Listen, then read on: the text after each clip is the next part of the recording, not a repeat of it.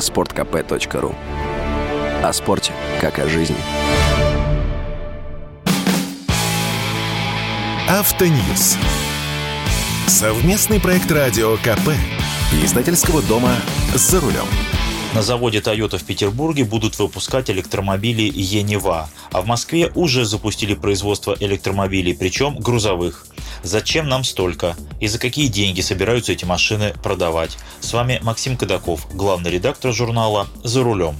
Глава Минпромторга Денис Мантуров сообщил, что на заводе Toyota с 2026 года будут выпускать электромобиль Енева, разработанный концерном Алмаз Антей. Фактически сбылся один из двух вариантов развития событий, которые я предполагал и о которых недавно говорил на радио «Комсомольская правда». Вторым потенциальным претендентом на эту площадку мог стать КАМАЗ, который, впрочем, от этого практически сразу открестился. А что такое Енева? Латинской буквы Е традиционно обозначают все электрическое, а Нева – это наша знаменитая река. Машина-то разработана в Петербурге. Она даже ездит. Ее впервые показали два года назад на форуме «Армия-2021». Но пока все это существует на стадии прототипов, поэтому заявленным характеристикам можно верить лишь на слово. Суммарная мощность электромоторов на передней и задней осях 435 лошадиных сил, Разгон до 100 км в час за безумные 2,7 секунды. Явно перебор для массового электромобиля. Это сегмент машин по цене 10 миллионов рублей. Запас хода 460 километров. А еще есть последовательный гибрид с запасом хода больше 800 километров. Смогут ли на бывшем заводе Toyota организовать производство Енивы? Смогут. Не боги горшки обжигают.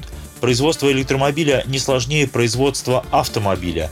Даже проще нет сложной трансмиссии, нет двигателя внутреннего сгорания и так далее. Но вопросов много. Первый – комплектующие. Из чего делать?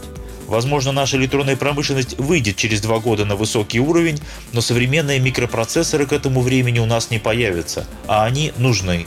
Второй вопрос – это объемы. Концерн «Алмаз Антей» хочет делать более 55 тысяч электромобилей Енева в год. Но продать 55 тысяч электромобилей с такими характеристиками невозможно. Нет столько покупателей с тугими кошельками.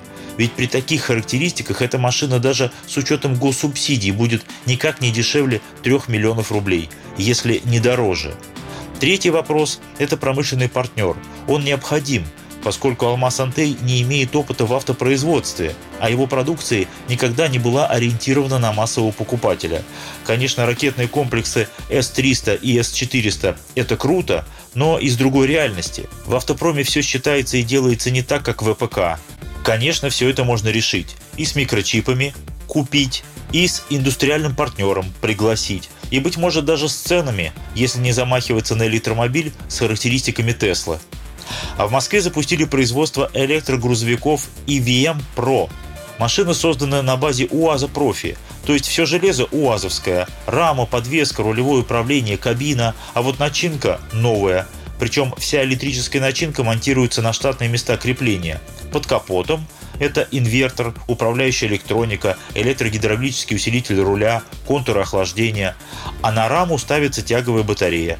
В сумме простая машина, дешевая в ремонте, поскольку фары, крылья и прочая внешность чинится за копейки, в случае, например, легких аварий. Электрическая часть полностью наша, за исключением ячеек батареи, они из Китая, и кое-какой мелочи типа коннекторов. Заложен переход на российские аккумуляторные ячейки. Суммарно доля отечественных комплектующих в EVM Pro уже сейчас более 70%. Тяговая батарея обеспечивает запас хода до 300 км. В штатное оснащение каждой машины входит зарядное устройство, позволяющее зарядить батарею за 2 часа. Производство налажено в Технополисе Москва, это территория бывшего завода АЗЛК. Объем пока предполагается небольшой – за первый год могут сделать от 500 до 1000 машин. Причем это именно производство, поскольку это цеха металлообработки и крупноузловой сборки. А в третьем квартале этого года хотят запустить производство электродвигателей и бортовой электроники. EVM Pro будут выпускать с кузовами промтоварный фургон, еврофургон, изотермический фургон, а также авторефрижератор.